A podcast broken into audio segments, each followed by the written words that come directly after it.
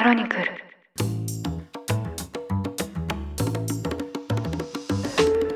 おはようございます。1月16日月曜日ニュースコネクトあなたと経済をつなぐ5分間パーソナリティの新井里奈です。この番組では1日1つ5分間で世界のメガトレンドがわかるニュースを解説していきます。朝の支度や散歩通勤家事の時間などにお聞きいただけると嬉しいです。1月すでにもう半月が過ぎました。あっという間に季節が過ぎていくそんな気分です。私が住む香港は実は今年末真っ只中なんですね。春節と言われる旧正月を次の日曜日1月22日に迎えます。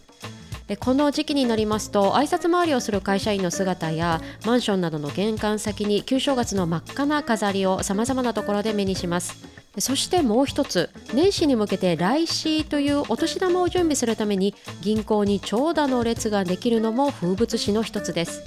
でこのお年玉ですね実は子供だけではなくて会社の上司から部下にというように大人ももらえるんです。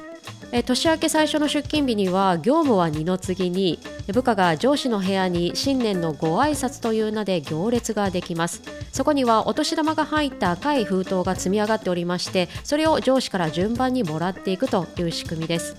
私も香港で会社勤めをしていた時にこのお年玉行列に参加をしたことがあるんですが休み明けでもこのお年玉をもらえる嬉しさにポジティブに仕事が始められていいなと感じました。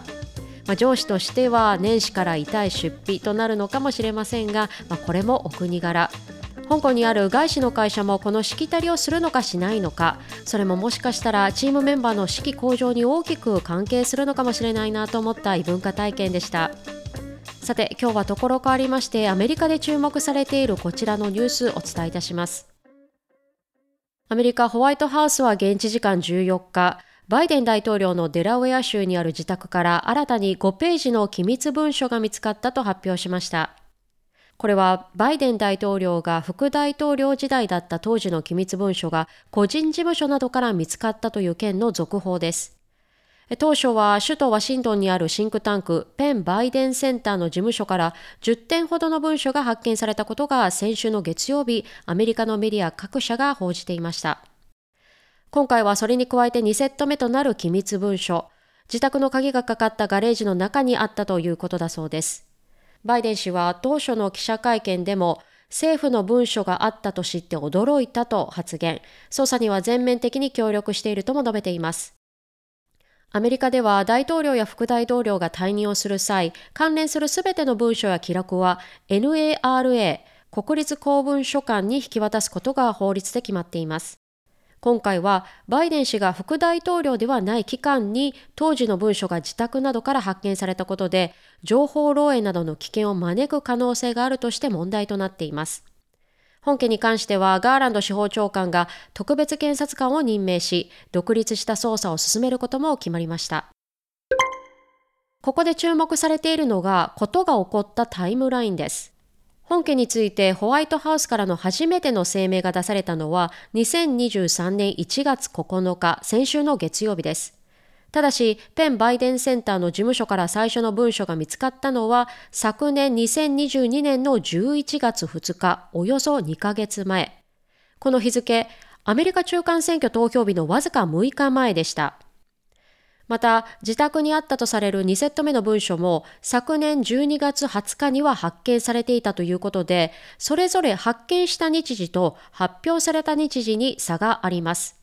ニューヨークタイムズによりますと、当時バイデン氏の弁護士によって発見された文書は、先ほど挙げた NARA を含める関係機関にすぐ報告したとされているんですが、野党共和党は中間選挙に影響のあるだろう情報をあえて発表していなかったのではないかとして追及する姿勢をとっています。さて、ここでメディア各社が本件と比較して引き合いに出しているのがトランプ元大統領の機密文書の持ち出し疑惑です。2021年1月に大統領を退任したトランプ氏ですが、フロリダ州にある邸宅マール・ア・ラーゴに機密文書を不正に持ち出した疑いで現在も捜査が続いています。ここでこのトランプ氏とバイデン氏の件を比較しますと、まず発見された機密文書の数。バイデン氏は現在10以上、一方のトランプ氏は300以上とされています。また文書が発見された後の行動についても、バイデン氏はすぐに文書を提出し、捜査に協力する姿勢を示しています。一方のトランプ氏は当時、返却要請に応じず、2022年8月に FBI の家宅捜査を受けた経緯があります。こうして比較をしますと、素直に対応しているバイデン氏という印象とも取れそうですが、一方共和党側は、なぜバイデン氏の指定も捜査しないのか、司法省の対応は不公平だと非難をしています。これまでこうした機密文書の漏洩疑惑に関しては、例えば過去にもヒラリー・クリントン氏が政府の公文書の送付に個人メールを使っていたということで問題となりました。今回発見された文書の中身が何だったのか、まだ全貌が明らかにはなっていませんが、こうした政府の要人が扱う情報、国の安全保障という面からも非常に重要な事件として捉えられています。ということで今回は現職アメリカ大統領宅から見つかった機密文書についてお伝えいたしました。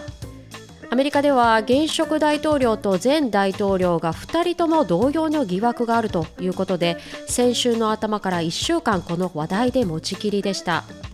私は普段ポッドキャストから情報収集をすることが多いんですが以前この番組でも名前が出ましたザ・ニューヨーク・タイムズのザ・デイリーも含めてさまざまなニュース系ポッドキャストでもこの話題をメインにしたエピソードが多くリリースされていました。このニュースコネクトでもいつかは取り上げなければいけない話題ということで今回は週末に起こった最新のアップデートとともにこれまでの流れをまとめてお伝えいたしました。今後も進展が気になるこのトピック引き続きお伝えしていきたいと思います。ニュースコネクトお相手は新井里奈でした。番組への感想はカタカナでハッシュタグニュースコネクトとつけてツイッターに投稿ください。もしこの番組が気に入っていただけましたらぜひフォローいただけると嬉しいです。それでは良い一日をお過ごしください。